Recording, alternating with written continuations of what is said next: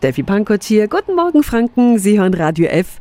Und äh, wir müssen über ein ernstes Thema reden. Sie hat achthaarige, lange Beine. Sie ist dunkel und hockt zu Hause an ihrer Wand. Die Hauswinkelspinne, die ist jetzt Richtung Herbst wieder oft und gerne bei uns zu Gast. Und wir fragen uns, warum eigentlich?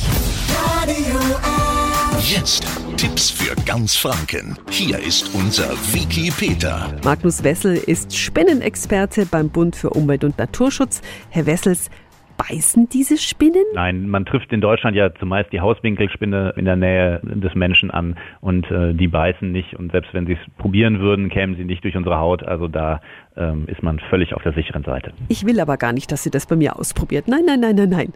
Im Herbst sehen wir die Spinnen irgendwie ja viel öfter als sonst. Äh, oder kommt uns das nur so vor? Winkelspinnen sind ja wie alle Spinnentiere von der Außentemperatur abhängig in ihren Aktivitäten. Und im Herbst, jetzt wo es draußen kühler wird, suchen die natürlich dann sich wärmere Ecken und die sind häufig dann in der Nähe des Menschen, weil wir unsere Wohnungen natürlich heizen. Dann findet man sie ganz schnell auch mal am heimischen Herd. Am heimischen Herd. Also mir reicht ja schon die Wand oder die Ecke in der Wohnung.